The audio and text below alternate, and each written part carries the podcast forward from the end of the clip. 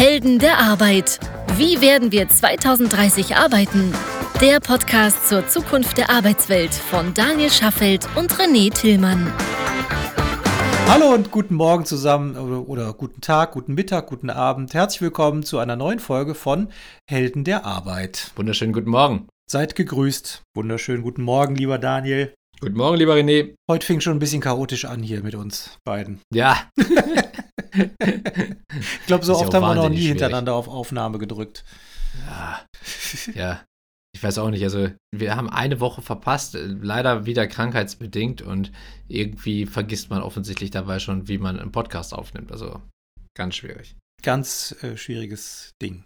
Genau. Ja, ist ja auch ein, ist ja auch ein sehr innovatives Medium immer noch. Ne? Also, Neuland, ist auch noch Neuland. Ja, total. Und ähm, so Innovationen sind ja etwas, was aktuell tatsächlich irgendwie nicht mehr so wichtig zu sein scheint, wie es das noch vor kurzem war. Ach komm, Denn, du baust ja schon direkt die ganz große Brücke hier. Ja, ne? Was könnte ich denn damit meinen? Ja, also ich glaube, das ist relativ offensichtlich. Ähm, die großen Tech-Unternehmen, die großen globalen Tech-Unternehmen, meistens aus den USA, stehen ja relativ stark in den, in den Gazetten und glänzen im Moment durch großen Personalabbau. Und zwar in Zehntausender Stückzahlen. Und da ist äh, Twitter jetzt erstmal so ein Stück weit von ausgenommen. Ich glaube, das ist ein anderes Phänomen, was da sich Bahn bricht. Ja, und 10.000 kriegen die nicht hin, weil die haben ja nur 7.000. Die haben ja nur, also was ja. heißt nur, aber ja, ja, ja. sieben und davon mussten jetzt gut die Hälfte gehen. Aber wir reden von Meta und von Amazon beispielsweise. Von Apple hört man da glücklicherweise gar nichts. Ja, und bei Meta war es, glaube ich, sogar der erste Stellenabbau überhaupt. Ja, genau, es ging sonst immer nach oben. Ja. Und was wir uns gefragt haben, ist, muss uns das jetzt Sorge bereiten für die Branche an sich oder für, ich sag mal, den Arbeitsmarkt an sich? Und darüber wollten wir heute mal kurz ein paar Gedanken verlieren. Genau. Und wenn man sich das mal anschaut, dann äh, ist es natürlich Personalabbau, überhaupt gar keine Frage. Da sitzen dann, also wenn 10.000 Menschen entlassen werden, oder ich glaube, wie bei, also bei, bei Amazon sollen 10.000 Menschen entlassen werden, bei Meta waren es, glaube ich, 11.000, meine ich. Ich glaube sogar 13.000. Oder 13.000. Bei Amazon bedeuten die 10.000 3 Prozent des äh, globalen Personals dann ist das natürlich wahnsinnig viel.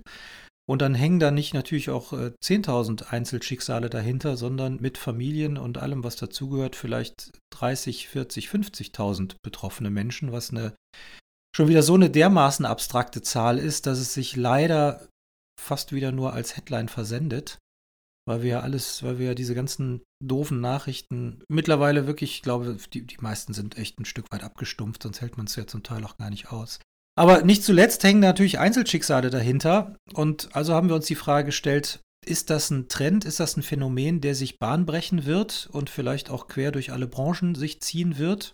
Aber wenn man sich das mal ein bisschen genauer anschaut, ist es zumindest jetzt mal bei Amazon und bei Meta der Fall, dass Menschen freigestellt oder entlassen werden, die an Projekten gearbeitet haben oder aktuell noch an Projekten arbeiten, die eher so in den Bereich Forschung und Entwicklung fallen. Ja. Ich glaube, bei Meta wurde ein Projekt aufgegeben oder reduziert. Das ist, glaube ich, die Datenbrille und noch ein, noch ein paar weitere. Und bei Amazon wird es unter anderem, glaube ich, die Weiterentwicklung oder die schnelle Weiterentwicklung von Alexa und, und andere innovative Themen betreffen, wenn ich das richtig verstanden habe. Ja, habe ich auch so mitbekommen. Also tatsächlich ging es um das Thema Innovation beziehungsweise um die Entwicklung an neuen Services, wobei man natürlich sich fragen darf, was ist dabei dann neu und was ist etwas, wo man vielleicht schon an, also gerade bei Amazon, wenn jetzt an der Alexa gearbeitet wird, darf man sich jetzt durchaus die Frage stellen, ist es nicht schon ein etablierter Service? Aber vom Prinzip her geht es darum, dass Forschung und Entwicklung runtergefahren wird. Deswegen kann man sich natürlich jetzt die Frage stellen, ist das ein Trend, der den Arbeitsmarkt generell widerspiegelt? Also müssen wir jetzt alle davon ausgehen, dass innovationsstarke Unternehmen nicht mehr in Innovation investieren werden? Und die andere Frage wäre, ist das etwas, was uns als äh, Verbraucher oder, oder in irgendeiner Form betrifft? Oder was heißt das dann auch für uns, wenn wir so auf diese Unternehmen schauen? Ändert sich dadurch für uns die Wahrnehmung? Also man kann es aus zwei Seiten betrachten. Wir wollen natürlich erstmal den Arbeitsmarkt im Blick haben und die Frage stellen, ist diese Entwicklung ein Trend, der auch in Deutschland stattfinden wird? Also in Deutschland findet das ja zum Teil auch statt, allerdings nicht in den Dimensionen. Und Stand heute beobachte ich auch nicht, dass das in den, in den großen Konzernen wirklich stattfindet. Also welche Entlassungswellen es jetzt ja schon vor vier, sechs, acht Wochen gab, sind in Startups oder in großen Startup-Unternehmen, ja, wo zum Teil ja, 10, 15, 20 Prozent der Belegschaft entlassen wurde. Ich glaube, bei Gorillas war das der Fall. Ich glaube, bei Klarna war das der Fall und bei verschiedenen anderen. Und was mir da aufgefallen ist, dass der Markt, der Arbeitsmarkt an sich, also zumindest mal in Deutschland, so leergesaugt ist, was gut ausgebildete Menschen für alle möglichen Bereiche angeht, dass sofort in LinkedIn und wo auch immer in verschiedenen User Groups und Foren Listen kursierten mit den Namen und den Funktionen der Menschen, die da freigestellt worden sind und sich alle möglichen Recruiterinnen und Recruiter und Unternehmen da drauf gestürzt haben, um ja, um zu versuchen, sich ja, an diese Menschen heranzukommen und mit denen in Dialog zu treten. Auch ja. wir haben das zum Teil gemacht. genau. Ja, äh, muss man auch sagen. Und wir haben relativ zügig festgestellt, dass nach den ersten zwei Minuten alle, also ich überzeichne das natürlich jetzt, ja, aber es waren wirklich viele schon in konkreten Gesprächen oder sind konkret ja. angesprochen worden. Ja. Ich weiß nicht, ob das dann ein globales Phänomen ist. Also ich könnte mir vorstellen, dass die Menschen, die bei Meta oder bei Amazon gearbeitet haben in den Forschungs- und Entwicklungsbereichen, dass sie natürlich auch für viele, viele andere Unternehmen da draußen in einem riesigen Binnenmarkt wie den USA mit 300 Millionen Einwohnerinnen und Einwohnern, dass da natürlich ein, dass auch die sicherlich angesprochen werden. Könnte ich mir vorstellen, ich weiß es nicht. Ich glaube, dass andere Unternehmen, die auch Forschung und Entwicklung betreiben oder auch durchaus im Digitalisierungstransformierungsprozess sich befinden, glücklich sind, wenn sie sich an solche Leute wenden können. Ja, das glaube ich auch. Was allerdings sicherlich auch eine Folge dieser Entwicklung sein wird, ist, dass das Gehaltsniveau sich ein Stück weit runterleveln wird. Denn die Personen, die in diesen Unternehmen freigestellt werden, sind, also gerade wenn wir jetzt von Big Tech in den USA sprechen, sind mit die bestbezahlten Menschen auf dem Arbeitsmarkt. Ja. Und es wird kaum andere Unternehmen geben, die in der Lage sind, das gleiche Gehaltsniveau zu zahlen. Wenn man also dazugehört, dass man zum Beispiel Meta verlassen muss oder Amazon, wird man wahrscheinlich bei neuen Unternehmen, mit denen man spricht, nicht mehr das gleiche Gehaltsniveau realisieren können. Das könnte ich mir schon vorstellen. Das kann ich mir auch gut vorstellen. Ähm, jetzt stelle ich mir mal die Frage, ist das zwingend ein negativer Aspekt? Hm. Da würde ich jetzt mal sagen, das könnte, das könnte auch eine ganz gesunde Korrektur für den Markt sein. Ja? Auch wir sehen ja in Dach oder in Europa, dass äh, gut ausgebildete Tech-Spezialistinnen und Spezialisten überproportional viel Geld verdienen beziehungsweise auch verlangen in Gesprächen mitunter. Und dass es zunehmend Unternehmen gibt, die sich das nicht leisten können. Ja. Oder auch wollen, auch aus einem Gerechtigkeitsempfinden gegenüber den anderen Teammitgliedern und anderen Mitarbeitenden, die man da so hat. Die verdienen, also selbst wenn sie nochmal 10% runterschrauben, verdienen sie in der Regel ja immer noch sehr, sehr gut. Ja, das ist so. Und deswegen würde ich es genauso sehen wie du. Es ist sicherlich auch ein notwendiges Korrektiv oder eine Anpassung an die Realität oder an äh, vielleicht an ein, ein Gehaltsgefälle, was dann vielleicht ein Stück weit mehr Fairness beinhaltet. Wobei man auf der anderen Seite natürlich auch immer sagen muss, also diese Fairness auch, wo wir als, als Deutsche, also in einem Sozialstaat lebend, ja auch immer sehr darauf bedacht sind, dass das halt eben passiert, ist ja auf der anderen Seite trotzdem auch wieder ein Spiegel von Angebot und Nachfrage. Überhaupt und wenn man ja Frage. sieht, dass, ja, also dass diese Personen ja sofort wieder in Gesprächen bei anderen Unternehmen sind, dann sieht man ja, dass die Nachfrage trotzdem weiterhin sehr hoch ist. Und dementsprechend das Gehaltsniveau sich auch deswegen so entwickelt hat, wie es sich in den letzten Jahren entwickelt hat, weil es eben offensichtlich doch zu wenig Leute gibt, die die gleichen Fähigkeiten haben. Ja. Und da kommen wir jetzt dann auch wieder zu der Frage, kann man daraus dann vielleicht auch eine, einen Trend für den Arbeitsmarkt ableiten und was bedeutet das für uns alle, wenn wir jetzt sehen, dass Big Tech Personal abbaut? Dann würde ich sagen, das hat eigentlich erstmal noch kein wirkliches verwendbares Signal für den restlichen Arbeitsmarkt.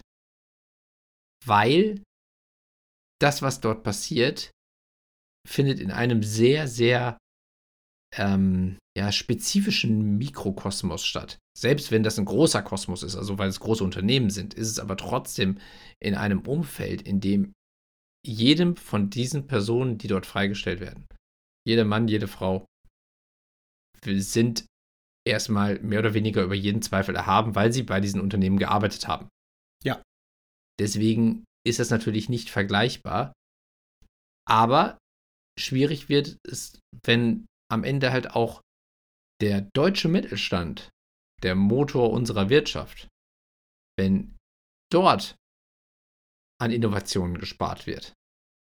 Denn das würde mir Sorgen machen, denn Innovationen zu stoppen, beziehungsweise nicht mehr in Innovationen zu investieren, ist ja mangelnder Wettbewerbsfähigkeit der Zukunft.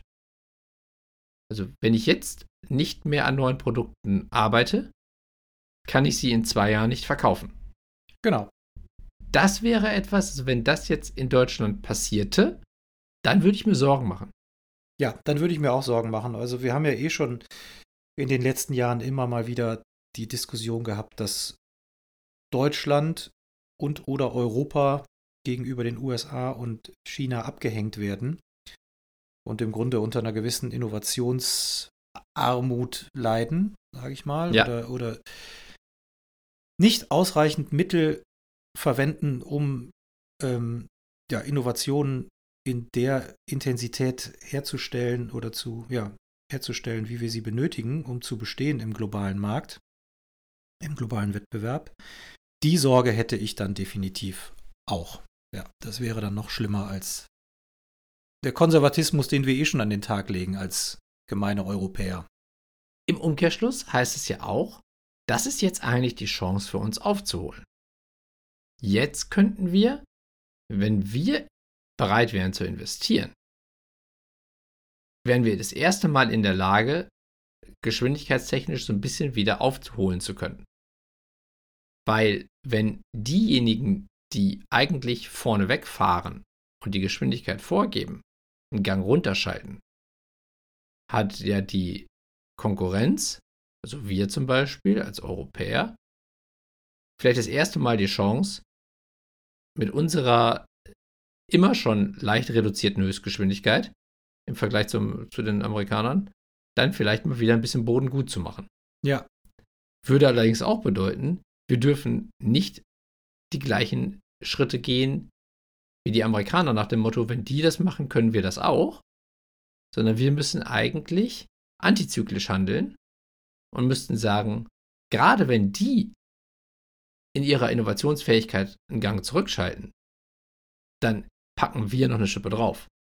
Unabhängig davon verstehe ich das aber auch gar nicht, dass die einen Gang zurückschalten. Vielleicht äh, nennen mich naiv, aber die machen ja pro Quartal immer noch die ein oder andere Milliarden Gewinn.